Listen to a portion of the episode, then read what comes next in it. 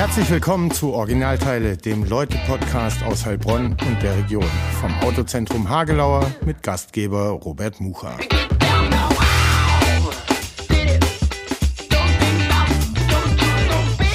Herzlich willkommen zum Originalteil-Podcast Folge 48 mit Bodo Peter heute zu Gast. Gleich wird Bodo erzählen, äh, wer er ist und was er macht. Äh, zunächst aber wie immer von mir der äh, liebevoll und ernst gemeinte Hinweis, äh, dass wir sehr dankbar sind dem Autozentrum Hagelau, die diesen Podcast seit dreieinhalb Jahren unterstützen und jeder, der da Hilfe mit seinem Auto braucht, äh, bitte da hinfahren, bitte die Hagelauers unterstützen. Die machen da einen tollen Job und ich bin sehr dankbar, dass die eben seit dreieinhalb Jahren mit dabei sind hier beim Podcast. Und jetzt, Bodo, am Anfang erzählen die Gäste immer kurz selber, wer sie sind und was sie machen. Ja. Also erzähl mal, wer bist du und was machst du? Ja, also ich bin jetzt auch schon äh, Mitte 70 und äh, war früher bei der Kreissparkasse im Bereich Öffentlichkeitsarbeit tätig, als Referent für Öffentlichkeitsarbeit. Und äh, Anfang der 70er Jahre hat sich ein Bienenschwarm bei mir im Garten niedergelassen. Und da rief ich einen Imker an, der mir helfen kann. Und da kam auch der Willi Feucht. Der ist allerdings schon in die ewigen Sphären abgedüst.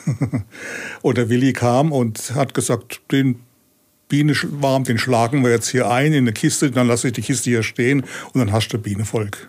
So, das war mein erstes Bienenerlebnis. Mhm. Und ich war da bei ihm sozusagen in der Lehre, habe mit ihm zusammen äh, die Bienen, seine Bienen betreut und ich hatte dann drei, vier Völkchen. Aber das war ein Hardliner, also ein Imker, der sehr bewusst auf Honigertrag geimkert hat und das war im Grunde genommen nicht meins. Und da warst du aber noch äh, Banker sozusagen. Noch, ja, genau. Äh, ja, wie ja. lange warst du das? Ah, das waren die 70er Jahre. Nee, aber wie lange warst du Banker? Ach, Banker äh, bis, oh. Das ging dann noch eine Weile, äh, ja, oder? Also bis 63, 62, also vor 10, 12 Jahren habe ich aufgehört. Mhm. Bin ich in Vorruhestand. Und ähm, und bis dahin, also man hört es raus, du bist Imker, äh, du liebst Bienen, aber bis dahin war das eher ein Hobby, solange du bei der Kreissparkasse noch warst? Ja, genau. Und dann habe ich, während ich noch die letzten Jahre bei der Kreissparkasse war, habe ich dann einen Imkerkurs gemacht äh, bei der Uni Hohenheim, bei der Landesanstalt für Bienenkunde und habe da eine Ausbildung zum Imker gemacht, also zum Imkergesellen sozusagen, mit Gesellenprüfungen und ja, und dann kam der Vorruhestand mit 62 und da habe ich dann den Meister, mhm. die Meisterprüfung nochmal abgelegt.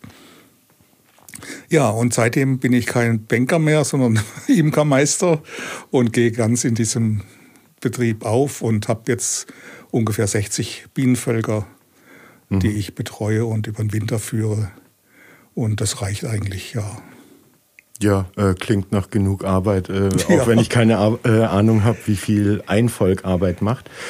Aber kannst du vielleicht, äh, ne, du hast erzählt, da war ein Bienenschwarm, ein Bienenvolk in deinem Garten.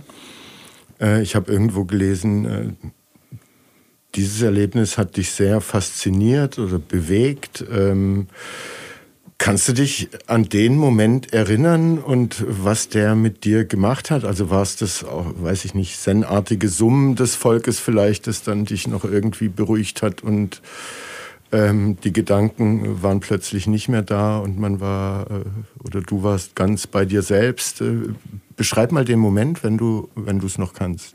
Ja, also äh, als ich das sah, es war ein Sommertag am Vormittag, Vormittag, ich glaube Samstag oder Sonntag, ich weiß es gar nicht mehr genau.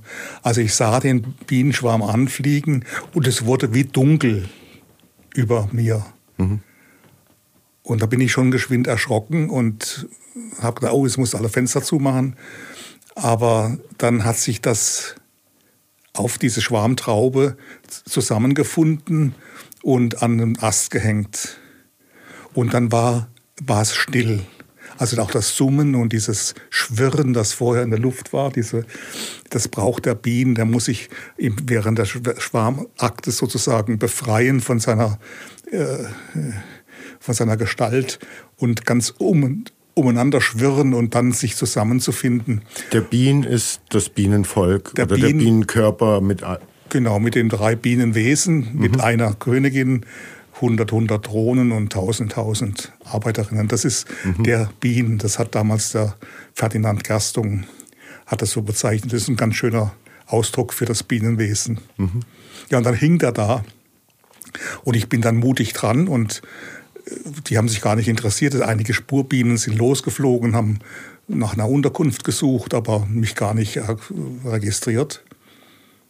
Ja, das war schon ganz lustig. Und was hat dich da hingezogen? Also hattest du davor schon irgendwie ein Interesse für Insekten oder die Natur oder du, du hattest offensichtlich einen Garten, also ja, ja. ab und zu wirst du da rumgeschnitten und gemäht haben. Aber hattest du da schon Bezug, ein Grundinteresse für oder war das so ein Moment, der das ausgelöst hat äh, und dich dann, ja, irgendwie muss es dich ja dann magisch angezogen haben, genau da hinzugehen. Ja, ja. Ne, weil der Reflex, den hattest du auch, ist erstmal äh, in Sicherheit bringen, vor ja. Stichen schützen ähm, und nicht zu nah dran. Dann, äh, ja. Erstmal. Also es ist ja so, dass der Schwarm, das Schwarmgeschehen ein Liebesakt ist. Und in diesem Liebesakt oder dem, sagen wir mal so, wenn man den Bienen aufmacht, die Bienen anschaut, dann ist der Bienenstock durchdrungen von einer unglaublichen großen Liebe. Mhm. selbstlosen Liebe. Und die selbstlose Liebe, die äh, kann ja nicht bösartig sein oder nicht stechen und nicht, nicht ähm, mhm. äh, äh, sich negativ äußern, sondern die verzeiht alles. Nicht? Wenn der Imker seinen Kasten aufmacht und da drin rumwühlt und äh, was weiß ich, Honig rausnimmt und, und was umsetzt, dann ähm, ist es so, dass wenn er den Kasten zumacht, der Bienen alles wieder so ordnet, wie er das braucht. Mhm. Okay. Und das ist das Schöne eigentlich. Ohne dass es dem Inka vorhält. Ja, ja, ja, ja. Also das ist das, das Wunderschöne. Und die Biene ist ja mit dem Menschen sehr eng verbunden. Mhm. Man sagt ja, dass in der Atlantis, in den, in den äh, Mysterienstädten, die Honigbiene aus der Feigenwespe herausgezüchtet wurde. Mhm. Und der Ivar Thor Lorenzen, ein alter Anthroposoph, hat es auch beschrieben in einem kleinen Büchlein. Und äh, damit hat der Mensch die erste Süße bekommen und das erste Licht durch das Wachs. Mhm. Nicht, dass man, äh, dass, dass man Span reingelegt hat und dann eben die, den Tag verlängern konnte. Mhm.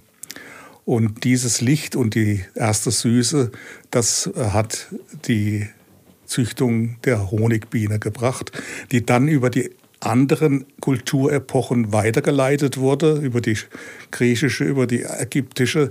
Die Biene war immer ein heiliges Tier. Mhm. Also als Atlantis dann unterging, äh, ging aber die Biene nicht unter, sondern sie ging dann in die anderen Kulturepochen.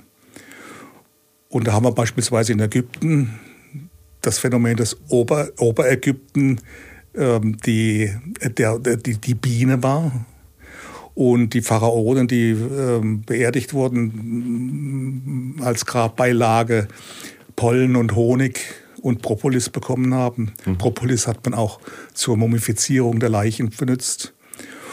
Und ähm, ja, und die Biene war ein heiliges Tier. Und so war es auch in Griechenland. Die Artemis, ich weiß nicht, ob dir das noch so vorschwebt, mit den vielen Brüsten. Äh, das, ist, äh, das sind keine Brüste, sondern das sind eigentlich Weißelzellen, also Königinnenzellen, die da mhm. abgebildet sind. Und die Priesterinnen in diesem Kult, die hießen Melissen, also Bienen. Mhm. Ja, und dann ging es weiter ins Mittelalter, in den Nürnberger Wäldern beispielsweise. Da gab es dann die Zeitler, die Zunft der Zeitler. Mhm. Äh, das war eine sehr geschätzte Zunft und äh, mit dragonischen Strafen. Wenn einer also jetzt in den Wald ging und, so, und dann dachte, er könnte da ein bisschen Honig rausschneiden, dann wurde er schwer bestraft, Finger abgeschnitten oder Daumen oder sowas. Und ähm, ja, die Zeitler haben dann den Baum abgeschnitten und selbst ausgehöhlt und vor die Tür gestellt und damit ist die Biene sozusagen wurde die Biene zum Haustier. Mhm.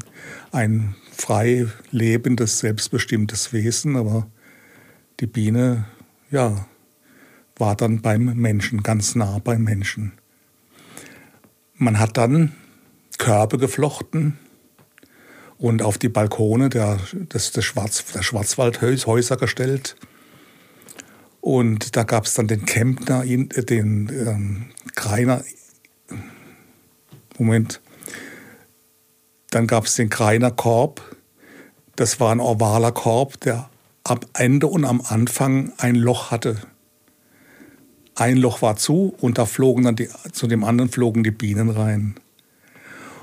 Und im Februar kam der Immenschneider. Mhm. Das war ein großes Erlebnis auf dem Hof. Da war Kind und Kegel dabei. und man hat dann äh, den Korb umgedreht. Und jetzt ist es, ist es so ein Prinzip bei der Honigbiene, dass der Vorrat Flugloch fern abgelagert wird, aber und die Brut Flugloch nah. Mhm. Das heißt, wenn ein Räuber reinkommt, dann geht er erst an die Brut und bis er zum Honig kommt, ist er meistens tot, mhm. gestochen. ja, und der Immenschneider hat dann hinten sozusagen den Honig, der verblieben ist über den Winter, den die Bienen nicht verzehrt haben, rausgeschnitten, hat den Korb rumgedreht, dass das rausgeschnittene vorne war, mhm. das Flugloch aufgemacht, das hintere zu. Und jetzt sind die Bienen vorne reingeflogen, haben neu gebaut und sich neu eingerichtet. Und die Kinder haben Süßigkeiten. Und die Kinder äh, haben die Korb Süßigkeiten bekommen. bekommen. Ja, genau. Okay. Ja. Und dann, wie ging es weiter mit der Beziehung Mensch-Biene? Ja, dann wurde das natürlich alles ein bisschen vermaterialisiert und das ist das große Problem der, auch der jetzigen Imkerei, dass wir ähm, das materialisiert sehen, ähm, nicht mehr diesen Liebesimpuls, der in den Bienen steckt, wahrnehmen, sondern mhm. dass wir jetzt auf Honigertrag züchten. Mhm. Und dann ging es los, Mitte des letzten Jahrhunderts. Da gab es dann einige Bienenforscher, die jetzt nicht mehr Körbe hatten als Behausung, wie die Lüneburger Stülper oder sowas, sondern die äh, Magazinbeuten entwickelt haben. Das heißt, Rähmchen, ja, das, was man heute äh, genau. mehr oder weniger kennt. Ja. Ähm, mhm. Und das hat natürlich den großen Vorteil, dass man so reinblättern kann. Weißt du, du kannst dann, dann das Rähmchen rausnehmen und das andere angucken und so weiter, genau beurteilen, wie ist die Brut und wie, ist da, wie sind die Vorräte und so weiter. Ja, und ähm, dann gab es vor 100 Jahren ungefähr die Erfindung der Mittelwand. Mhm. Das heißt, man hat aus Wachs geprägt die Sechsecke geprägt, die, in die die Biene, die, die, die Biene dann auszieht und ihre Eier reinlegt. Mhm. Und ähm, dabei hat man folgenden Trick gemacht. Normalerweise ist die Zelle, die sechseckige Zelle, 4,8 Millimeter groß. Aber man auf der ganzen Welt, egal was für eine Biene. Genau, ja. Hm. Aber man hat gesagt, man macht 5,2. Mhm. Warum? Dann entsteht eine größere Biene, die hat einen größeren Honigmagen, die kann mehr mhm. Honig bringen und wir haben einen höheren Ertrag. Also es war das total materialistische. Mhm. Und ähm, ja, diese 4,8 Millimeter, äh, die gibt es jetzt wieder in Rückzüchtungen. Das ist aber sehr, sehr schwierig, das zu bewältigen. Ähm, weil wir ja mittlerweile den Parasiten haben mhm. bei den Bienen. Also das heißt, die Honigbiene in Deutschland, in Europa, die kann ohne den Imker eigentlich nicht mehr leben. Mhm. Ähm, ich würde dafür plädieren, dass wir alle die Finger davon lassen. Dann würden 99 Prozent sterben und ein Prozent würde überleben.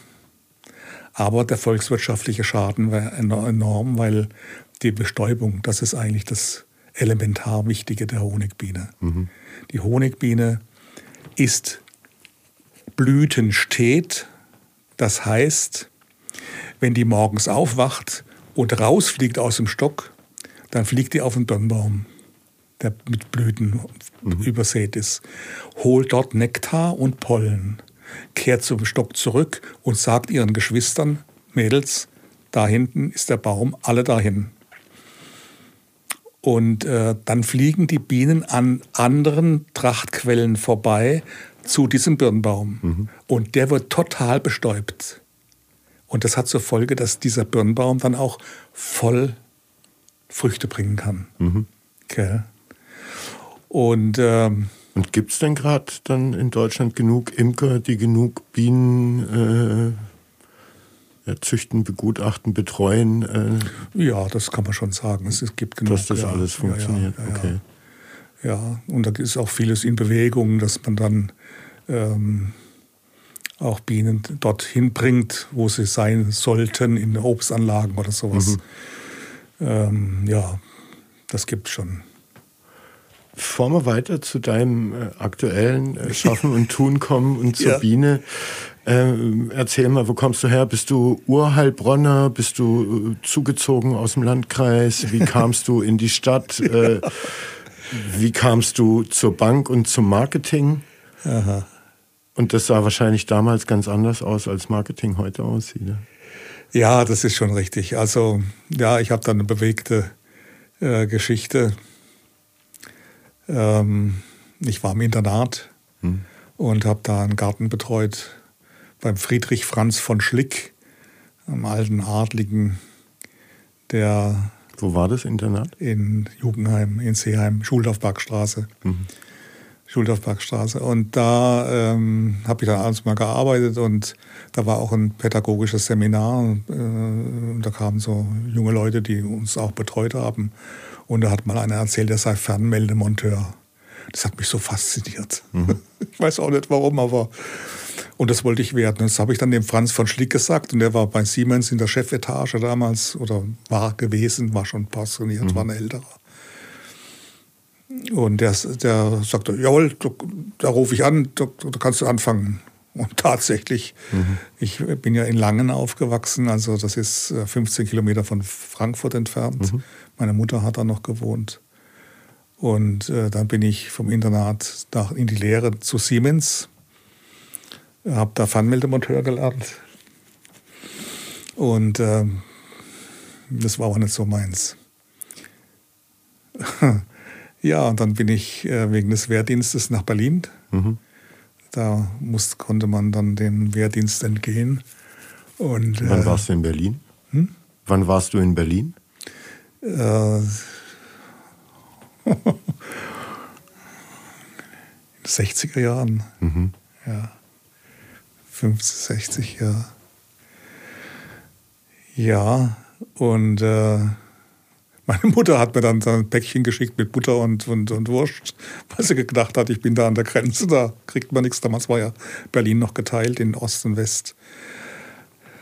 Aber es war eine sehr interessante Zeit. Und da habe ich Kontakt zur Bausparkasse aufgenommen, Wüstenrot. Und äh, da war ein Schwabe, der äh, Chef war. Und ich war so ein Vertreter sozusagen und habe da Bausparverträge abgeschlossen. Mhm. Und das war eine ganz schöne Zeit. Mhm. Habe ganz gut verdient und ja, ja, konnte ein kleines Autochen leisten.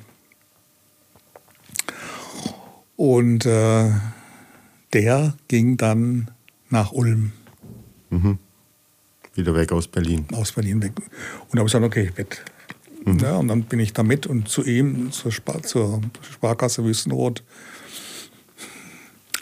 und dann äh, habe ich gedacht, ich muss Bankkaufmann machen, muss irgendwas das verdichten.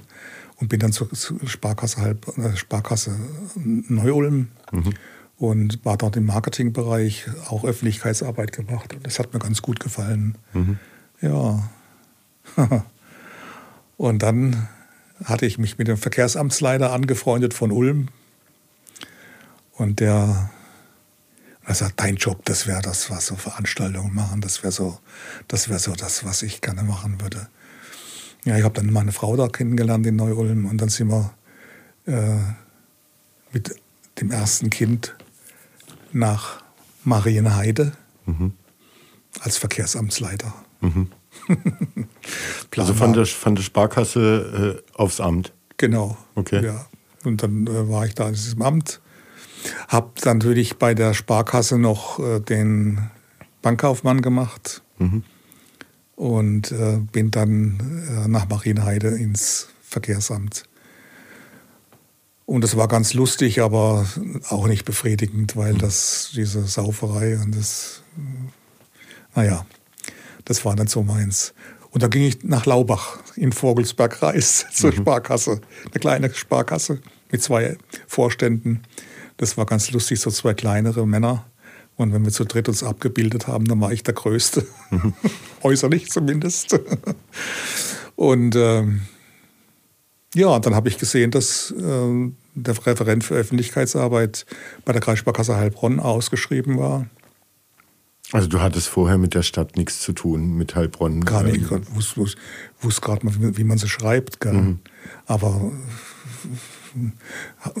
also ich bin dann einfach hergefahren und ich weiß noch, da, da, da gab es so einen Typ, der morgens schon da war, weißt du, so ein, mhm. wie, wie so ein Hausmeister, so was mhm. ähnliches. Der hat dann gesagt, ja, da kann ich nicht parken. und habe gesagt, ich bin mit dem Vorstand verabredet. Und wenn, sie, wenn, wenn ich hier wegfahren muss, dann fahre ich weg. Und aber dann sagen sie im Vorstand einen lieben Gruß. Ich hätte nicht kommen können. Nein, nein, nein, bleiben Sie nur stehen. Naja, dann bin ich hoch. Mhm. Und ähm, da war der Hermann Bosch. Der lebt auch noch. 92, 93, glaube ich. Und da habe ich mich vorgestellt. Und es waren noch die anderen beiden Vorstände, der Zorn und der, der Vogel dabei und habe so meine Ideen geäußert und was ich mir so vorstelle unter dem Job. Aber war ganz entspannt und habe gesagt, also dann überlegen Sie sich, dann fahre ich wieder heim und Sie können sich ja wieder melden. Nee, nee, sagt er Bosch, gehen Sie mal ins Nebenzimmer und dann hat er die zwei anderen äh, sich mit denen besprochen und dann hat er mir die Hand gegeben und sagt, also Sie sind eingestellt. Mhm. Okay, also hat man in Heilbronn direkt äh, gehandelt. Ja, sozusagen. ja, also das, das, äh, also das Heilbronn, das war, äh, das ist schon eine Schicksalsstadt. Ich weiß nicht, wie du das empfindest, Robert, aber äh, Heilbronn ist schon schicksalhaft belegt irgendwie. Mhm. Gell? Und äh, auch die Mentalität hier ist ja, und das war Anfang der 70er Jahre, als ich hierher kam. Noch ausgeprägter. Hm? War, äh, war diese Mentalität noch ausgeprägter Anfang das, der 70er ja, Jahre? Ja, ja, das war so. Nicht, wenn du überlegst, Atomkraftwerk und Kohlekraftwerk und, und, und, und, und, und eine Geduld hat dieses, diese, diese Menschen hier. Aber es war eine sehr schöne Zeit, die möchte ich nicht missen. Wir haben viele, viele schöne Veranstaltungen gemacht, Ausstellungen, Kunstausstellungen. Mhm. Ich habe mich mit dem Dr. Pfeiffer gut verstanden von städtischen Museen. Und dann haben wir hier also große Ausstellungen gehabt. Gab es damals schon die Kulturstiftung der Kreissparkasse oder kam die auch mit? Die kam später. Die Stiftung kam später, erst so in den 80er Jahren. War das auch eine Idee von dir mit? Oder? Das war eine Überlegung, ja. ja. Und äh, dann habt ihr schöne Kunstveranstaltungen gemacht mit ja, dem Museum zusammen, ja, ja. etc. pp. Da war da, da, das war auch, das war auch äh, äh, große 100 Wasserausstellungen haben wir gehabt. Gell? Dann Ernst Fuchs, der mhm. war persönlich da und hat gezeichnet und, und abends und also es war schon, waren schon tolle Ausstellungen. A. Paul Weber, also sehr schöne Ausstellungen haben wir gemacht. Drei Ausstellungen im Jahr. Eine mit dem international bekannten Künstler, eine mit dem, aus, mit, mit dem Künstler aus der Region. Mhm. Jochen Wahl zum Beispiel. Äh, ja. Ja, und dann, wie gesagt, habe ich mich so langsam verabschiedet und bin vom Bankbanker zum Imkermeister geworden.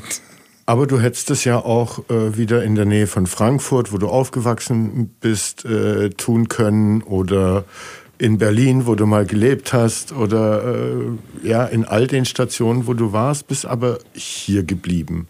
Äh, und du hast ja gerade auch erwähnt, äh, so du empfindest die Stadt irgendwie schon irgendwie schicksalhaft belegt aus. Äh, also warum wird mich interessieren? Ähm, also wegen der Stadtgeschichte und gerade auch der jüngeren Geschichte, sagen wir mal, ab den 40er Jahren mit dem Bombardement, mit äh, Pershings auf der Waldheide äh, bis hin zu, äh, zum Mord von Michel Kiesewetter und jetzt irgendwie die große Start-up und künstliche Intelligenz Wissensstadt. Ja. Ähm, Aber ja, was meinst du mit schicksalshafte Stadt? Warum war sie für dich eine schicksalshafte Stadt? Hast du dich schnell wohlgefühlt hier? Ähm, weil als du hergekommen bist, also so stelle ich mir das vor, viel gesehen hast du nicht. Wahrscheinlich irgendwie die Zufahrt von der Autobahn bis zur Kreissparkasse, den Parkplatz, nichts anderes und du hattest den Job. Also ja. es hätte auch blöd, blöd sein können, so ne? eine Stadt, ja, ja, ja, mit der naja, du also überhaupt nicht klarkommst. Die Mentalität hast du vielleicht auch eine Zeit lang gebraucht, um damit Klar zu zurechtzukommen. Ja. Ähm, ja, erzähl mal, also dieses Schicksalhafte der Stadt, äh, wie machst du das für dich? Also Heilbronn hat äh, etwas ganz ausgeprägt Gelassenes. Also die Heilbronner haben ein sehr äh, ausgeprägtes Gemüt und ähm, das macht schon Spaß. Also mir hat Spaß gemacht.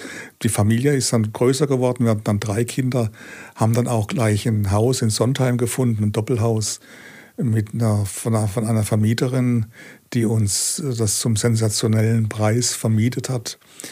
Äh, wir, also wir waren schön untergebracht, herrlich untergebracht. Wir, ich hatte einen guten Job, ich habe einen guten Chef. Der Hermann Bosch war wirklich ein sehr loyaler und äh, großzügiger Macher. Und äh, ich habe mich rundum wohl gefühlt hier, mhm. muss ich sagen. Äh, Auch so die Weinkultur war deins oder äh, hast du damit gar nicht so viel zu tun? Ja, gehabt? doch, schon, ja, ja, Wein. Ja, anfangs war ich äh, jedes Jahr auf dem Weindorf, mhm. so die ersten drei, vier Jahre. Und dann hat es auch gereicht, aber das hat mich schon auch fasziniert, ja. Mhm. Also der Wein ist auch was ähm, die Menschen hier auch prägt und äh, äh, zu den Gemütern beiträgt. Nicht? Diese weinselige Stimmung auf der einen Seite und äh, diese Geduld und dieses ja, Miteinander. Woher kommt diese Geduld, die du bei den Heilbronnern und dieses Gemüt äh, festmachst? Was glaubst du? Ich weiß es nicht. Ich weiß es nicht, aber es ist irgendwie, die Unterländer haben schon eine bestimmte Mentalität gegenüber, nicht wenn du nach Ludwigsburg fährst, zum Beispiel auf den Markt gehst oder so, hast du eine ganz andere Atmosphäre. Mhm. Ähm, die Heilbronner, die sind schon alle ein bisschen äh, zurückgenommen und, und, und ein bisschen eigenartig. Aber. Du hast die Heilbronner irgendwie ins Herz geschlossen. Doch, das kann man schon sagen, ja. ja, ja. Also, wir haben auch, haben auch schöne Freundschaften hier, haben sich dann ergeben, entwickelt. Und äh, mein Job hat mir viel Spaß gemacht, mit den vielen Künstlern zusammenzuarbeiten, mit den städtischen Museen zum, zum Beispiel. Ähm, das war also schon schön, ja. Mhm. Und jetzt Imker. Ja. Was, was völlig anderes. Ich würde einmal, äh, oder bevor wir nochmal dazu kommen, die Entwicklung der Stadt und jetzt mit dem ganzen Thema künstliche Intelligenz, Wissensstadt, immer ja. mehr Forschungs-, Bildungseinrichtungen, Institutionen hier. Ähm, die Stadt muss da irgendwie Schritt halten, entwickelt sich ja natürlich aus. Wie, auch, wie nimmst du die Stadtentwicklung wahr? Nimmst du diese Themen wahr oder bist du mit deinen Bienen so eins, dass äh, dir so ein bisschen wurscht ist, was da rund um den Europaplatz irgendwie entsteht äh, und du happy bist auf der Waldheide oder wo auch immer du sonst noch im botanischen Obstgarten ja. und so weiter deine Völker stehen hast? Ja, es ist schon so, dass ich das wahrnehme. Ähm, meine Tochter ist bei Lidl mhm. beschäftigt. Äh, ich war auch mal im Haus von Schwarz und habe eine Leihgabe dort abgeholt. Ähm, habe ihn nicht getroffen, aber seine Frau. Ähm, es ist natürlich schon gewaltig, was dieser Mensch für die Stadt Heilbronn tut. Mhm. Das ist gar keine Frage. Ähm, die Josef-Schwarz-Schule, die jetzt auch den, im, im Wohlgelegten neu baut, gewaltig äh, der Bildungscampus, das sind natürlich schon Entwicklungsschritte, die äh, aus sich heraus äh, sicher nicht getätigt werden können, hätten können, wenn nicht der Schwarz mhm. die Finanz, das finanziell unterstützt hätte. Und ich spüre jetzt nicht äh, die Studentenstadt oder so. Ich muss auch sagen, ich bin jetzt nicht so der große Mensch, der groß ausgeht oder abends weggeht. Mhm. Äh, ich, ich spüre nicht so dieses ähm, Gekribbel, aber ich nehme es halt wahr, wenn ich dran vorbeifahre. Und interessieren dich so Themen wie künstliche Intelligenz und die Entwicklung, Digitalisierung etc. pp? Oder sagst du, ey, ich bin in einem Alter und komme aus einer Zeit, da ich bin, ich habe ein Handy, ich habe einen Rechner, ich mache E-Mail und sonst bin ich draußen in der realen, analogen Welt und äh, muss das alles nicht mehr so wirklich mitbekommen und äh, verstehen. Ja, das ist schon richtig so, dass ich äh, jetzt nicht so erpischt bin auf diese künstliche Intelligenz und auf diese virtuellen Dinge, sondern ich bin mehr bodenständig und äh, mich interessieren einfach die Dinge, die äh, im Analogen da sind und mhm. die greifbar sind. Und mit den Bienen bin ich ja verbunden auf eine Art und Weise, die mich auch immer wieder zurückholt zu den wesentlichen Dingen äh, des Lebens. Mhm. Da kommen wir jetzt auch hin. Ich würde dir jetzt trotzdem gern was vorlesen. Ich habe eine äh, künstliche Intelligenz gebeten, äh, mir eine Zusammenfassung über äh, dein Tun und dein Schaffen und Wirken hier als Imker zu schreiben. Und du kannst ja mal danach sagen, wie du es fandst und ob äh, was falsch war, ob es richtig ist, mhm. Äh, ob sie das ganz gut zusammengefasst hat. Also, Bodo Peter ist Imkermeister und betreibt seit 1978 eine Imkerei am Stadtrand von Heilbronn. Die Imkerei wurde als Demeter-Imkerei zertifiziert und befindet sich in idyllischer Lage mit vielen alten Bäumen und in der Nähe von Feldern, Streuobstwiesen und einem Bach. Bodo Peter beherbergt einige Bienenstöcke auf seinem Imker äh, Imkereigrundstück und die überwiegende Zahl der Bienenstöcke befindet sich in Festbeständen im Heilbronner Land und in Heilbronner Gärten. Einer der attraktivsten Standorte ist die mittelalterliche Laube im Botanischen Obstgarten in Heilbronn, in der sich sechs Bienenstöcke befinden. Bodo Peter wandert auch mit seinen Bienen auf Trachten in der Region und auf, der, auf die Schwäbische Alb. Er wurde zum Imker, weil er 1976 während eines Spaziergangs einen Bienenschwarm entdeckte und von dessen Erscheinung und Ausstrahlung fasziniert war. Er informierte einen Imker darüber, der ihm empfahl, sich dem Imkerverein anzuschließen und einen Kurs zu besuchen. Bodo Peter hat auch eine Zeit lang als Marketing-Spezialist in einer Bank gearbeitet, bevor er sich ganz der Imkerei widmete. Er ist auch engagiert in der Region und setzt sich für die Erhaltung der Kulturlandschaft und für den Schutz der Bienen ein. Bodo Peter ist auch der Gründer der Initiative Heilbronner Bienenpfad, die dazu beitragen soll, dass sich Bienen und Menschen in der Stadt Heilbronn besser verstehen und miteinander koexistieren können. Er bietet auch Führungen und Vorträge über Bienen und die Imkerei an und ist aktiv in der Honigvermarktung. Bode Peter ist auch bei der Gestaltung des Botanischen Obstgartens in Heilbronn beteiligt und pflegt dort den Gemüse- und Kräutergarten. Er ist zudem aktiv bei der Gestaltung von Schulgärten und bei der Erhaltung von Streuobstwiesen. Bodo Peter ist auch Mitglied in verschiedenen Vereinen Organisation und Organisationen, die sich für die Erhaltung der Kulturlandschaft und den Schutz der Bienen einsetzen. Er ist auch im Vorstand des Imkerei, Imkervereins Heilbronn-Franken und bei der Imkerinnung Heilbronn-Franken. Er ist Mitglied beim Bund Ökologische Lebensmittelwirtschaft und bei der Internationalen Vereinigung für ökologischen Landbau. Bodo Peter setzt sich auch für die Erhaltung der Artenvielfalt und für den Schutz der Bienen ein und möchte dazu beitragen, dass die Menschen ein besseres Verständnis für die Rolle der Bienen in der Natur und in der Landwirtschaft bekommen. Er betont auch die wichtige Rolle der Biene, der Bienen als Bestäuber und ihre Bedeutung für die biologische Vielfalt. Bodo Peter sieht auch die Stadt Heilbronn als wichtigen Standort für die Imkerei und möchte dazu beitragen, dass die Stadt für Bienen attraktiv bleibt. ja. Stimmt alles? Ja, also in den Vereinen bin ich nicht mehr so engagiert. Da habe ich mich äh, gelöst. Ähm, aber im Grunde genommen äh, kann, könnte ich schon so unterschreiben, wie du es vorgelesen hast, ja. Und findest du das jetzt faszinierend oder? Also das ist entstanden in fünf Sekunden.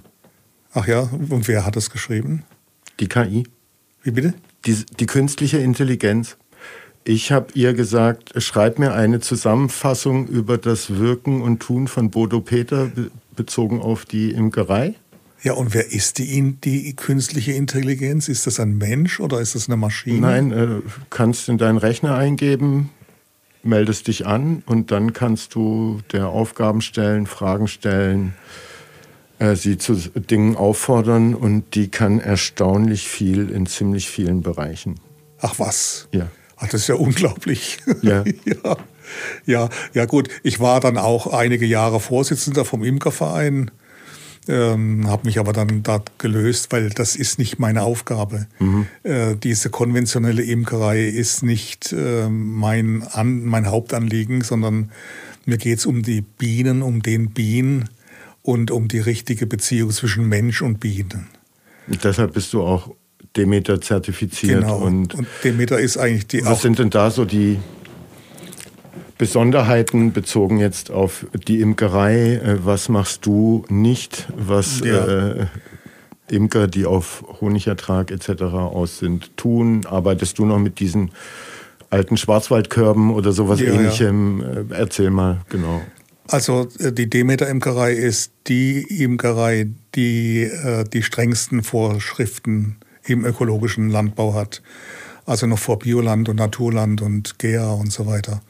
Und äh, Demeter hm, hat Richtlinien, zum Beispiel äh, ist die künstliche Königinnenzucht, das ist heute gang und gäbe, dass man äh, Königinnen künstlich züchtet, die höchstens, die Königin lebt ja bis zu vier oder fünf Jahren, aber äh, nach ein, zwei Jahren tauscht man die Königin aus. Mhm. Das heißt, man begattet sie künstlich. Man spannt sie in eine, ein Mikroskop in eine Vorrichtung, Mikroskop und gibt, öffnet die, die, äh, öffnet die Scheide und gibt Spermien von Drohnen hinzu, hinein, von denen man glaubt, dass sie das Beste ist. Mhm. Und dann schließt man das und dann macht die Königin auch keinen Hochzeitsflug mehr. Mhm. Also das ist strengstens verboten. Wir haben im Brutraum keine Mittelwände. Das mhm. heißt, äh, nur vielleicht einen kleinen Leitstreifen und die Bienen müssen das Wachs aus sich herausschwitzen, mhm. um es zu bauen. Also wenn ich Mittelwände habe, dann ist 80 Prozent des Wachses schon vorgegeben und 20 Prozent müssen geschwitzt werden. Bei uns müssen 100 Prozent geschwitzt mhm. werden. Ähm, wir äh, haben äh, unsere, unsere Bienenvölker sollen auf eingetragenen Honig überwintern. Das ist hier in unseren Breitengraden nicht möglich. Mhm. Aber wenn wir zufüttern, dann muss es Biozucker sein und die ähm, Präparate aus dem ökologischen Landbau müssen dazugegeben werden. Mhm. Das sind so, äh, die Bienenwohnungen dürfen kein Plastik sein oder, oder Styropor, wie es ja auch oft der Fall ist, äh, sondern aus Holz. Mhm. Müssen mit Leinöl oder mit äh, nicht schädlichen Farben gestrichen sein oder gar nicht gestrichen. Und äh, ja, das sind so die Hauptkriterien der Demeter-Bienenhaltung. Und also warst du schon immer so drauf? Du hast ja vorher erwähnt, äh, ne, da der erste Imker, den du zu Hilfe gerufen hast, der dir dann so gesagt, hey, mach ja. doch mit äh, war äh, so ein Hardcore, der auf Honigertrag aus war und das äh, hat dich, war nie so deins. Du hast einen Wehrdienst verweigert, bist deshalb nach Berlin. Ähm, hast aber trotzdem für eine Bank oder Bausparkasse, was ja kapitalistische irgendwie Unternehmen auf Profitertrag äh, irgendwie aus ja. sind. Ähm, aber ja, so dieses ganzheitliche, anthroposophische, die Natur mit einbeziehen, äh, hast du das von zu Hause mitbekommen? Hast du das schon immer in dir gehabt? Ähm, und das andere war Job. Also es scheint mir, als war dir immer klar, so du wirst keine Bienen sozusagen züchten oder auf Höchstertrag irgendwie trimmen. Ähm, das willst du nicht. Ja. Ja, das, äh, das wollte ich nicht. Mir ging es nie um den Honig. Aber woher kommt das? Also das kommt aus der inneren Beziehung äh, zwischen Mensch und Biene. Mhm. Äh, die Biene, wie ich es anfangs schon geschildert habe, war ja, eine, war ja eine, eine Züchtung aus den Mysterienstädten der Atlantis. Und äh, für den Menschen. Und deshalb ist die Honigbiene und der Mensch sind ganz eng verwandt. Wir wissen das nicht mehr. Also in Griechenland und in, in Ägypten wusste man das noch. Auch im Mittelalter, in der Zeitlerzunft wusste man davon, dass die Biene und der Mensch eng verbunden sind. Mhm. Oder die Biene damals ein heiliges Tier war. Das wissen wir nicht mehr. Aber wenn wir uns ganz fallen lassen und mal hinlauschen, dann merken wir, dass die Biene eine ganz innige Beziehung zum Menschen hat. Die ist zwar wildlebend und macht, was sie will, aber sie hat doch eine Beziehung zum Menschen. Mhm. Also, äh, wie soll ich das sagen? Das ist äh, ganz schwierig zu, äh, zu schildern, aber man merkt diese Liebe, die in diesem Bienenstock webt, die überträgt sich auf den Menschen. Mhm. Und ich war früher äh, als ich in der Sparkasse war und wir abends Veranstaltungen hatten bis 11, 12 eine Nacht. Am nächsten Morgen war ich da wieder um 8. Aber dann habe ich eine Auszeit genommen von 10 bis 12 oder so mhm. und bin zu den Bienen gefahren. Und habe mich da hingesetzt und habe das Summen gehört und mhm. gesehen, wie sie Pollen bringen und habe dadurch, regener hab dadurch regenerieren können. Mhm. Also äh, es ist schon und mhm. summt, de, summt deine Bienenvölker anders als so Bienenvölker von Imkern, die auf äh, großen Honigertrag aus sind und mit Styroporwohnungen äh, arbeiten? Nee. nee. nee, das nicht. Äh, es mag sein, dass sie vielleicht ein bisschen buffriger sind, weil sie sich äh, nicht so wohl fühlen und dadurch mehr ihre aggressive Seite zum Ausdruck bringen. Aber im Grunde genommen ist dieser Liebesimpuls, der in den Bienen ist, ist so stark, dass dass alles, was wir da reingeben können an Manipulationen, dass das alles überspielt wird okay. von diesem Liebesprozess. Und wie, äh, schilder mal deinen Alltag als Imker. Äh, wie fängt er an? Äh, wie geht er weiter? Wie hört er auf? So ein normaler, wahrscheinlich ist das auch jahreszeitenabhängig äh, ja, nochmal. Ja. Ähm, aber nehmen wir mal so einen, äh, jetzt keinen Wintertag, sondern so einen Frühlings- oder Sommertag. Ja. Äh, also sagen wir mal so äh, April, Mai beispielsweise, das ist so die Zeit, wo die Bienenvölker jetzt auf der, auf der Höhe sind, auf der Entwicklung. Es ist ja so, dass die Biene im Winter in ihrer Winterkugel sitzt und sich zusammenschmust, sozusagen. Mhm. Die Bienen können ihre Flügel aushängen und mit, ihren, mit ihrer Flugmuskulatur vibrieren. Das ist also so, wie wenn wir mit den Händen uns so reiben, mhm. dann entsteht Wärme. Und diese Wärme hat ungefähr Bluttemperatur, mhm. also so 35, 36 Grad. Über den gesamten Winter, egal ob es draußen minus 40 Grad sind oder 10 Grad oder 12, mhm. wie jetzt gerade, fliegen die Bienen ja schon raus und suchen mhm. in der Umgebung nach Blüten. Nicht? Und dann hat man jetzt äh, Hasel- und, und Erlenpollen, aber naja. Und aus dieser Winterkugel heraus ähm, formt sich dann im neuen Jahr der Bienen. Mhm. Gell? Und äh, wenn die ersten Blüten kommen, die Winterlinge, die Schneeglöckchen und so weiter, dann äh, sammeln die Bienen den Nektar. Mhm. Und den Nektar, den äh, tragen sie in den Stock, geben es der, der entgegenkommenden Biene. Die Biene nimmt den Nektar auf, gibt es der nächsten Biene und so geht, die, geht der Nektar über vier, fünf, sieben Bienen, bis er in die Wabe gelegt wird. Mhm. Dann ist der Wassergehalt geringer und der Honig ist bereitet. Mhm. Und jetzt ein Tag von dir im April, Mai. Ja, das ist so, das ist so, ähm, ja. Und auf der anderen Seite holen sie äh, nicht nur Honig, nicht nur Nektar, und mhm. den sie zum Honig machen, sondern sie sammeln auch Pollen an den Füßchen. Mhm. Nicht sieht man die gelben, grün, gelben, orangefarbenen, mhm. äh, alle möglichen Farben. Äh, von Pollen, den äh, stecken sie auch in die Waben und damit wird die Brut gefüttert. Mhm. Das ist ein Eiweiß für die Brut und ähm, Honig, also Kohlenhydrate, äh, damit sich das Ei entwickeln kann zur Made. Dann wird es verdeckelt und nach 21 Tagen schlüpft dann die Arbeiterin. Mhm. Genau, und jetzt erzähl mal so einen Alltags, so einen Tag von dir, wie der abläuft. Ja, also ich mache ich mach abends äh, meistens äh, so ein bisschen einen Überblick über nächsten Tag, was ich machen möchte. Mhm. Und äh, dann äh, beispielsweise habe ich äh, zehn Bienenvölker auf dem Dach vom Möbel Rieger. Mhm. Äh, dann nehme ich mir vor, da gehe ich mal hin und schaue mal nach. Und dann schaue ich die Fluglöcher an was passiert, das, das ist ganz wichtig, weil am Flugloch kann man schon erkennen, wie es den Bienen geht. Mhm. Haben sie viel Futter? Haben sie, sind sie zufrieden? Sind sie in Ordnung? Ist die Königin da? Und so weiter. Und äh, ja, dann öffne ich die Kisten und vorsichtig, die sind abgedeckt mit, mit einer Stofflage, einer mhm. Wachslage. Und äh, mit dem Stockmeißel kann man dann die Rähmchen knacken und anschauen mhm. und sich einen Überblick verschaffen, wie es aussieht.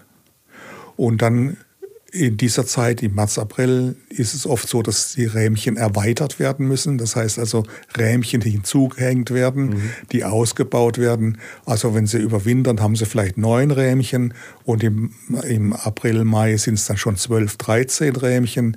Bis 14, 15 Rähmchen geht es mhm. dann. Und dann haben wir wieder das Prinzip, Flugloch nah, der, der, die Brut, Flugloch fern, der Honig. Und dann kann man im Juli, August kann man dann Honig ernten, mhm. indem man hinten die, die Rähmchen wegnimmt. Mhm. Also das ist dann äh, so eine Arbeit, die man alle Woche machen muss. Also einmal die Woche guckt man nach. einmal die Woche sollte man nachgucken, weil äh, es dann auch die Schwarmzeit ist. Das heißt, die Königin legt ein Ei in eine runde Zelle. Und diese Zelle wird gefüttert mit Gelee Royal, also mit dem Futtersaft der Bienen. Und dadurch gibt es keine Arbeiterin, sondern eine Königin. Mhm. Und wenn man das sieht, dann kann man die Königin rausnehmen mit einigen Bienen und sozusagen den Schwarm vorwegnehmen. Mhm.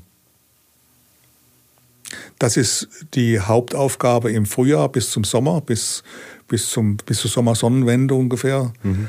Äh, ist man konfrontiert mit den wie viele Völker hast du so rumstehen, die du kontrollieren musst? Hier 60. Und dann ist 60. 60 Bienenvölker. Also bist du unter der Woche dann eigentlich gut ausgelastet unterwegs, um die 60 einmal die Woche zu ja. begutachten. Genau. Okay. Und dann hast du noch irgendwelche äh, botanische Obstgarten-Events, wenn da was ist, hast du da auch einen Stand, ähm, machst Führungen etc. Wie oft bist du da aktiv? ja, wir machen, da dann, wir machen dann. Du hast auch einen äh, Zettel dabei. Also erzähl ruhig, wann es die nächsten äh, äh, Angebote von dir gibt, wofür ja. man sich anmelden kann. Also im Botanischen Obstgarten bin ich bei der Elementa dabei. Das ist ein Programm für Schulen im Stadtkreis Heilbronn. Mhm. Da gibt es ein ganz breites Spektrum über Regenwürmer, über Schnecken, über, über Äpfel und über Kirschen und Pfirsiche äh, bis hin zu den Bienen. Und äh, da gebe ich äh, Klassenstunden sozusagen, also einen Vormittag. Mhm. Ähm, da kommen die Klassen in den Botanischen Obstgarten und die Hälfte geht zum künstlerischen mhm. Tun und die andere Hälfte kommt zu mir. Mhm. Und dann nach einer Stunde wird getauscht und dann äh, erzähle ich denen was über die Bienen. Und das ist immer ganz spannend. Und äh, ja, das ist eigentlich das große Event. Dann haben wir. Äh, Wie viele Schulklassen die, unterrichtest die, du da? Wie viele Schulklassen im Jahr kommen da bei dir sozusagen also, vorbei und lernen was über die Biene? 15. 15. Ja, mhm. so 15, 20 mhm. ungefähr sie werden das sein. Dann haben wir die Waldheide-Aktion, äh, die Waldheide-Olympiade. Da mache ich mit dem Kollegen, der macht die Hornissen und ich mhm. mache die Bienen. Das geht zwei Tage. Da kommen auch einige Schulklassen äh, im Stundenrhythmus sozusagen, wo mhm. man dann so kurz was erzählen kann. Und dann haben wir ein ganz großes Event, das ist, äh, geht von März bis, bis Dezember. Und das ist ähm, unser Bienen-Demeter Imkerkurs mhm. auf der Heilbronner Waldheide. Mhm. Auf der Heilbronner Waldheide habe ich einen Bienenstand und einen Bienen-Siebenstern. Mhm. Der Bienen-Siebenstern, das ist eine besondere Aufstellung der Bienen in einem Kreis von zwölf Meter Durchmesser. Und äh, diese Aufstellung gibt gewisse, ja, wie soll ich sagen, äh, Schwingungen ab, die den Bienen sehr gut tut. Mhm. Und dort haben wir auch einen Imkerkurs, der geht von März bis, äh, von März bis Dezember. Wie oft trifft man sich dann? Äh, einmal die Woche? Oder? Genau, mhm. einmal die Woche trifft man sich. Einmal, ja, nicht die Woche, einmal im Monat. Mhm und ähm, mit den Bienen durch das Jahr. Und da gibt es den Spruch von Rudolf Steiner, der hat ja, hat ja auch eben ähm, Bienenvorträge gehalten im Goetheanum, beim Bau des Goetheanums vor den Arbeitern. Und da hat er unter anderem gesagt, für die Bienenzucht muss eigentlich jeder Mensch das allergrößte Interesse haben, weil von der Bienenzucht wirklich mehr als man denkt, im menschlichen Leben abhängt. Ja, und dann äh, haben wir also hier geschrieben zum Beispiel, immer mehr Menschen spielen mit dem Gedanken, Bienen zu halten. Viele wollen dabei nicht möglichst viel Honig ernten, sondern einen Beitrag zur Natur leisten und die Wunderwelt der Bienen erleben. Dieses naturnahe Imkern, bei dem das Wesen der Bienen und die besondere Beziehung des Menschen im Vordergrund stehen, zeigt der Imkerkurs mit den Bienen durch das Jahr. Von Mai bis Dezember begleiten wir die Bienen im Bienensiebenstern auf der Heilbronner Waldheide. Neben theoretischem Wissen stehen die praktische Arbeit mit den Bienen sowie die Beobachtung des Bienenvolkes im Jahreslauf im Mittelpunkt. Im Blick sind die Einwind Entwicklung und Zusammensetzung des Bienenvolkes, die Auswinderung, das Wachstum und der Wabenbau des Biens, die Vermehrung über den Schwarmtrieb, Varose, die Wintereinfütterung und die Winterruhe sowie die Bedeutung der Bienen für unser Ökosystem. Die wesensgemäße Bienenhaltung orientiert sich an den natürlichen Bedürfnissen und Instinkten des Bienenvolkes. Das ist auch ganz wichtig. So bauen die Bienen ihre Waben selbst, die Vermehrung erfolgt über den natürlichen Schwarmtrieb und auf die gängige Praxis der künstlichen Königinnenzucht wird verzichtet. Die Wurzeln der wesensgemäßen Bienenzucht liegen bei Rudolf Steider und Ferdinand Gastung, welche die Grundlagen für, die neue, für ein neues Verständnis des Biens als ein Lebewesen erarbeitet haben. Und dann kommt noch was Organisatorisches.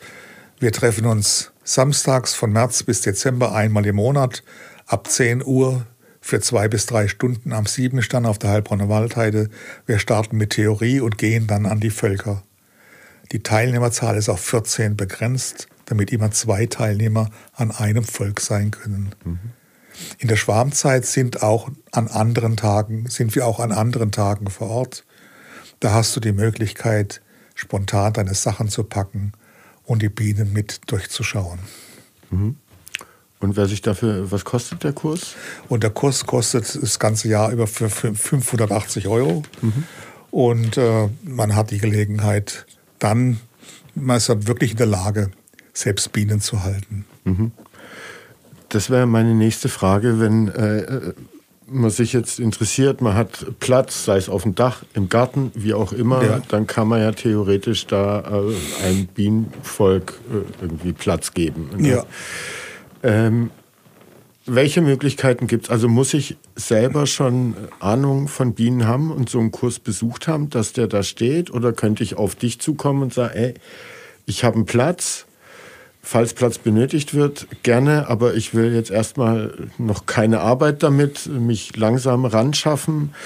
Ähm, wer kann alles ja Bienenvölker halten oder denen zumindest einen Platz geben und welche Arbeit muss man mindestens reinstecken? Wie viel Geld muss man vielleicht reinstecken, wenn man sich dafür interessiert? Und dann der nächste Schritt ist ja, dass man so ein Hobby-Imker vielleicht äh, dann wird und da sich nochmal tiefer reinschafft. Mhm. Ähm, aber ja, so die Basics, wenn einer sagt, wie es hier stand, ich will einen Beitrag leisten, ähm, dass äh, ja, die Biene ihre Aufgabe für uns Menschen so verrichten kann und hat Platz. Reicht es schon? Ja, also ähm, man kann so unge, un, un, äh, wie soll ich sagen, man kann so äh, ohne Vorkenntnisse sollte man keine Bienen halten, mhm. weil äh, das Verhältnis doch äh, sehr kompliziert ist. Vor allen Dingen seit ähm, Mitte der 70er Jahre gibt es die Varroa-Milbe. Das ist ein Parasit, mhm. der die Bienenvölker befallen hat. Sieht aus wie so eine kleine, wie so ein kleiner Krebs, ganz klein. Mhm. Ähm, und zwar war das so, dass der Bienenforscher Ruttner Anfang der 70er Jahre größere Drohnen haben wollte von der Dorsata, das ist eine Bienensorte in Nepal, ähm, und die einkreuzen in unsere Biene. Mhm.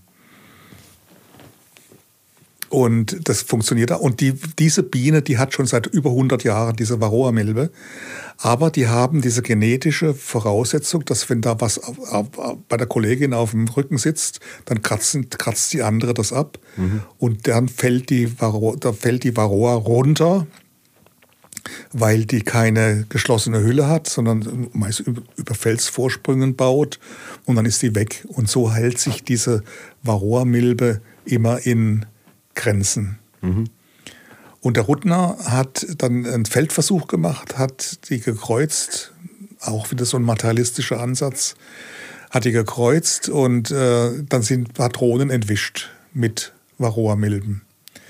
Und äh, diese Varroa-Milben, die haben sich dann ganz schnell verbreitet, weil es so ist, dass die Drohnen kein Zuhause haben. Das heißt, wenn die Drohnen im Frühjahr auf einen Drohnensammelplatz fliegen und dort warten, ob eine Prinzessin kommt, die sie begatten können, und wenn sie zum Zug kommen, müssen sie sterben. Wenn sie nicht zum Zug kommen, dann fliegen die nicht mehr zurück nach Hause, sondern in den nächstgelegenen Bienenstock. Mhm. Und so hat sich die Milbe dann unglaublich verbreitert, also äh, mhm. ausgebreitet. Und, und, damit kämpfen wir. Und das ist unser ganz, ganz großes Problem. Wie kommen, können wir mit dieser Milbe zurechtkommen? Und da hat man in den 80er Jahren dann synthetische Mittel gehabt, aber die haben alle nicht gewirkt oder nicht lange gewirkt, weil die, die, die Milbe da resistent war, wurde. Mhm. Und äh, ja, und jetzt können wir nur mit organischen Säuren arbeiten und versuchen eben mit Verarschungen und mit homöopathischen Dingen zu arbeiten. Und das muss jeder tun, der so einen Bienenstock zu das, Hause stehen genau, hat. Genau, weil wenn, wenn einer das nicht behandelt, dann stirbt das Volk mit hundertprozentiger Sicherheit. Mhm. Weil die Bienenpopulation geht ja im März zurück und die Population der Milbe steigt an und dann wird es exorbitant mhm. äh, schwierig für die, für, den, für, den, für die Bienen zu überleben. Also äh, man muss schon wenn man Bienen halten will, Kenntnis haben, äh, aufgrund auch dieses Varroa-Befalls. Mhm. Und das lernt man alles bei uns, wie man das behandelt und wie man damit umgeht mhm. und wie man es erkennen kann und äh, was man dagegen machen kann. Okay. Weißt du, wie viele äh, Bienenstöcke es in Heilbronn gibt? Also alle zusammen, es werden ja nicht nur die 60 sein, die du betreust. Nee, nee, das ist auch was, das sind, ah, das sind, das sind über 1000 oder so, schätze ich mal. Mhm. Ja. Okay. Und wie ja. viel so Hobby-Imker gibt es in der Stadt ungefähr? Also im, im Imkerverein hatten wir damals, äh, glaube ich, so 200 Mitglieder. Okay, also doch schon ja. einiges. Ja. Wenn jeder 10 Völker hat, sind es 2000. Mhm. Ja. Okay. Äh, wo stehen deine Völker überall? Was sind vielleicht so die Plätze, mit denen man am wenigsten rechnet. Ne? Also wenn man so laienhaft klassisch nachdenkt, äh, muss das ja irgendwo ja, Streuobstwiese, in Naturnähe oder sowas sein, aber ja, du hast ja schon gesagt, auf dem Dach vom Möbelhaus oder was? Ja, auf, auf dem Dach vom Möbelhaus, also in der, im Botanischen Obstgarten. Äh, dann habe ich äh, im DHBW Garten, hat jetzt, glaube ich, auch welche auf dem Dach. Sind bitte? Die, auch, die, Duale Hochschule hat auch welche auf dem Dach, glaube Ja, ja, ja, das macht der Hans Rosen, mhm. Bioland-Imker. Und äh, äh, ich habe dann noch im, in verschiedenen Gärten, beim Heilpraktiker, beim Ölshöfer, äh, im Südbahnhof und mhm. im Untergruppenbach. Mhm. Den hast du auch schon interviewt, glaube ich, gell? Ja. Ja, ja. Und äh, ja, das ist dann so alles dann ums Haus rum halt, ne? Mhm. Auch so drei, vier Völker. Und wie viel Honig kommt äh, da für dich pro Jahr raus, den du ja dann auch vermarktest, verkaufst? Ja. Du hast äh, heute auch dankenswerterweise, und der ist sehr lecker, äh, mir ein Glas mitgebracht. Ähm, aber ja, wie viel Ertrag hast du da? Wie viel wirst du dann alles los auch, was du übers Jahr produzierst? Ähm das ist ganz schwierig zu sagen, weil ähm, das ist, glaube ich, in, äh, in, der Nutztierhaltung ein Phänomen, dass äh, ne, so, so, eine Milchkuh, die gibt halt jedes Jahr so und so viel Liter Milch, aber äh, bei den Bienen ist es so, dass es letztes Jahr zum Beispiel, vorletztes Jahr gar keinen Honig gab, dass mhm. man gar nichts rausnehmen konnte, mhm. äh, zum Teil sogar noch zufüttern musste. Mhm. Also es sind es große Schwankungen und äh, man kann rechnen so pro Volk zwischen 5 und 10 Kilo Honig. Mhm. Okay. Ähm, weil du es gerade gesagt hast, äh, dass da gar kein Honigertrag äh, da war. Man liest ja immer auch so ne, vom Insektensterben, dass weniger ja. unterwegs sind. Teilweise meine ich es auch zu erkennen. Ne? Also in manchen Monaten, wenn man da früher auf die Wiese getreten ist, ist, sind halt 20 Grashüpfer weggesprungen und äh, dann weiß ich nicht, letztes, vorletztes Jahr waren es 0 bis 2 so gefühlt. Nimmst du das wahr? Ist, ist das so dramatisch? Ähm, wie sieht es da denn aus?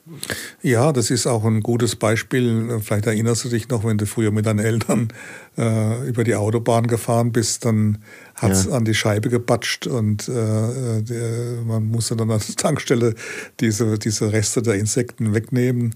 Äh, das gibt es alles gar nicht mehr. Also man merkt schon, dass äh, die Insektenvielfalt weniger wird.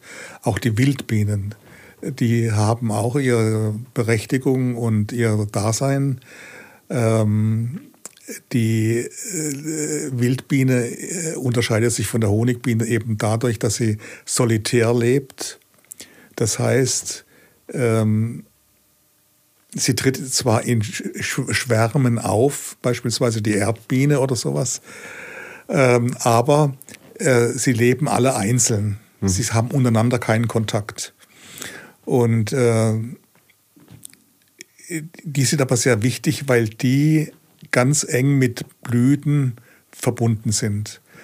Aber es wird weniger mit den Insekten grundsätzlich. Die Beobachtung machst du? Ja, also es ist so, dass wirklich ähm, man beobachten kann, dass es weniger Insekten, die Vielfalt mhm. der Insekten schon rückläufig ist. Ja. Mhm. ja. Was hast du früher viel öfter gesehen und heute kaum noch? Also gerade Wildbienen, ich habe auch Wildbienenhotels äh, installiert. Ähm, da sieht man dann auch die Bienen fliegen. Mhm. Aber Grashüpfer zum Beispiel, das ist wirklich eine Rarität geworden, das mhm. muss man schon sehen. Ich meine, was gut ist, ist, dass die Stadt Heilbronn Blühflächen angelegt hat. Äh, und diese Blühflächen, ähm, äh, da haben da hat es noch eine, eine, eine, Diversität an, an, äh, an, an in Anführungszeichen Geziefer oder nicht Ungeziefer, mhm. sondern an, an, äh, Rauben, an, an, an, Käfern und so weiter. Ähm, aber ansonsten ist es schon sehr rückläufig, das stimmt, mhm. ja. Und das wird uns, wiewohl das nicht so offensichtlich ist, aber das wird uns auch noch treffen. Mhm. Inwiefern? Na, weil wir, die Diversität gehört dazu, zu mhm. unserem Leben. Und wenn die nicht mehr da ist, dann wird das alles eintöniger. Dann gibt es ähm, äh, Auswüchse, die da sind, die eigentlich nicht da wären, wenn. Mhm. Nicht? Also zum Beispiel die Hornisse.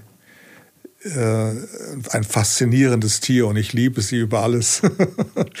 also die Hornisse zum Beispiel, äh, die ja in der, in der, in das, in der, im, im August beispielsweise, wenn sie voll entwickelt ist, ein Pfund äh, Ungeziefer vertilgt. Gell? Mhm. Ähm, Einhornisse in einem Monat. Einhornissenvolk mhm. in, einem, in, ein, in, in einem Monat. Mhm. Also das sind schon äh, riesige Mengen äh, und die sorgen natürlich dann auch wieder für eine äh, ja, für ein, für ein Gleichgewicht, weil die nur das fangen, was eben nicht so auf den Füßen ist, mhm. was krank ist, was, was äh, mhm. sowieso zum Tode verurteilt wäre. Mhm. Okay. Kommen wir nochmal zurück zu deinem Honig. Ähm, wie vermarktest du den äh, ne, als ehemaliger Marketing-Spezialist? hast du da andere Kniffe als deine Imkerkollegen? Ähm, wenn man deinen Honig haben will, ähm, wo kriegt man den?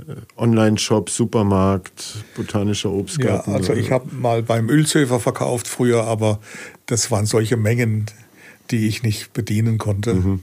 Und äh, also ich verkaufe jetzt regelmäßig in der sicherschen Apotheke in Heilbronn gegenüber vom Rathaus mhm.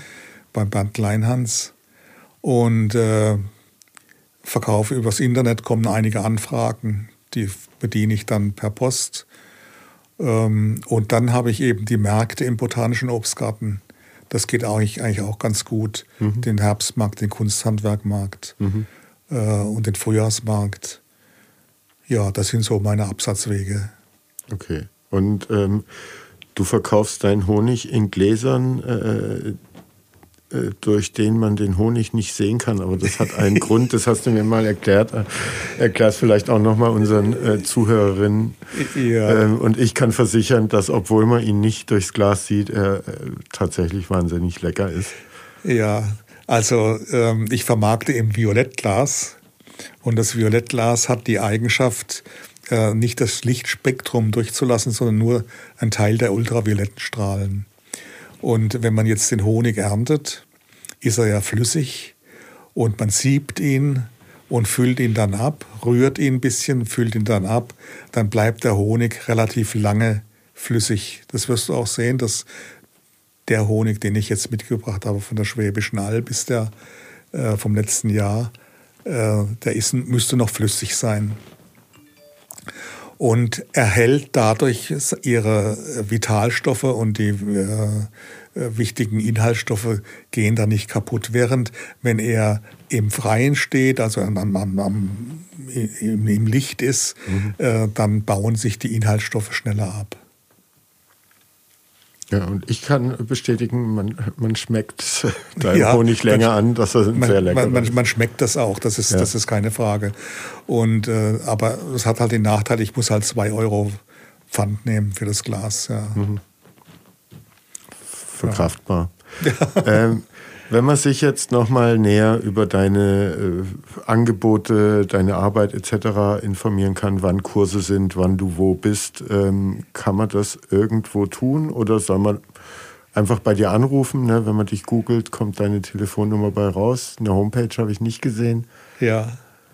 Wie macht man es am besten? Ja, also man kann, ähm, am besten ist, wenn man sich interessiert für Bienen, für Seminare, auch für Honig oder sowas, kann man auf der Homepage schauen. Das ist demeter.de Schrägstrich Bodo Peter ein Wort.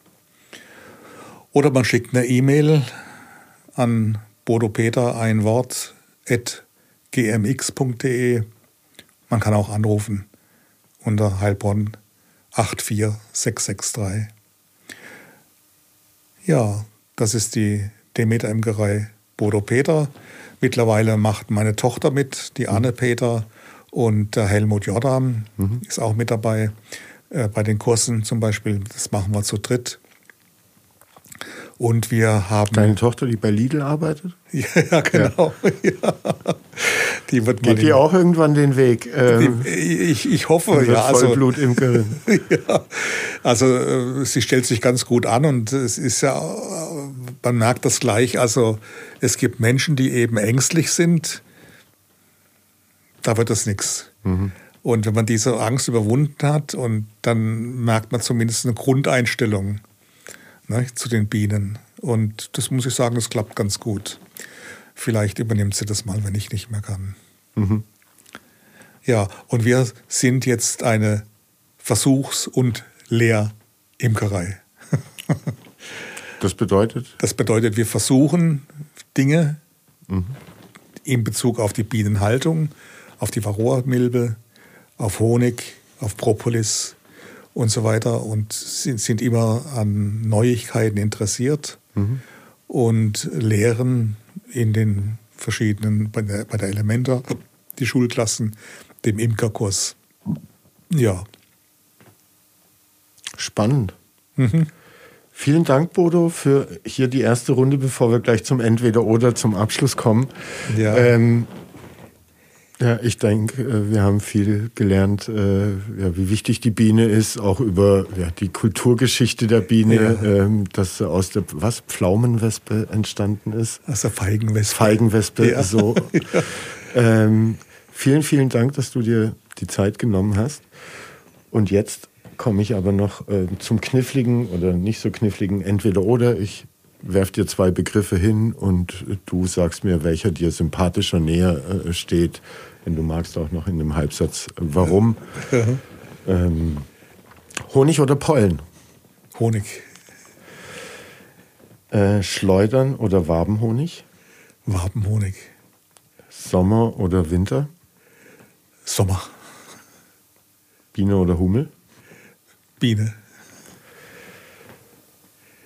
Ähm, Imker oder Bienenzüchter? Imker. Dann kommen wir äh, zu Heilbronn noch. Äh, Pfühlpark oder Wertwiesenpark? Ja, Wertwiesenpark. Waldheide oder Köpfertal? Waldheide. Freibad Gesundbrunnen oder Freibad Neckarhalde? Äh, Gesundbrunnen. Trollinger oder Lemberger? Trollinger. Ähm, Neckar oder Kocher? Hm, Kocher. Böckinger Feldgeschrei oder Heilbronner Leibgericht? Böckinger Feldgeschrei. Und äh, zum Abschluss Heilbronner Kinos oder das Heilbronner Theater? Hm, Heilbronner Theater. Vielen lieben Dank. Ähm, ich wünsche dir ja, noch langes Schaffen mit Bienen und viel Freude mit deinen Bienen, dass sie dich weiterhin beruhigen und so entspannt halten und du die Heilbronner mit leckerem Honig äh, versorgst. Und was ich auch noch sagen wollte, wer jetzt in seinem Garten unter seinem Dach oder sowas ein Wespen-Bienenvolk hat äh, und nicht weiß, was tun damit, der kann sich auch bei dir melden und dann werden die art- und fachgerecht äh, umgezogen. Ähm, und äh, man soll da nicht mit dem Feuerzeug und äh, im Deo-Spray ran, äh, sondern äh, sich bei dir melden bitte äh, oder deinen Kollegen und dann ja, genau. ähm, geht es ja, den also Bienen Ich bin gut. ja auch äh, ehrenamtlicher Beauftragter, Fachberater für Hornissen- und Wespenfragen im Stadt- und Landkreis. Und da kann man jederzeit anrufen oder beim Landratsamt anrufen. Ich habe es ja auch schon mal gemacht. Bei uns ist so eine Hummel in den Fensterrahmen rein und ich wusste nicht, was ist das jetzt. Da Ja. kamst du vorbei und hast gesagt, Genau. Wildhummel, lass die da überwintern, Ja, alles ja. ist gut. Ähm, und so haben wir es gemacht. Und ja. ja, das ist auch oft so, dass man Verständnis bei den Betroffenen ähm, erwirken muss und dann kann man auch eine Synthese finden. Auch noch ein Hornissennest ist schön zu beobachten, Mhm. gell, wenn das so in der Nähe ist und ähm, Also ich habe ja gelesen, wenn man ein Hornissennest hat, also A, nerven die nicht äh, rum wie Wespen sozusagen Genau. um die Marmelade etc. und halten die Wespen fern. genau so ist es ja. ja. Also wenn du ein Hornissennest in der Nähe hast, hast du keine Kannst du im Wespen. Sommer grillen und Ja. musst nicht wild um dich schlagen.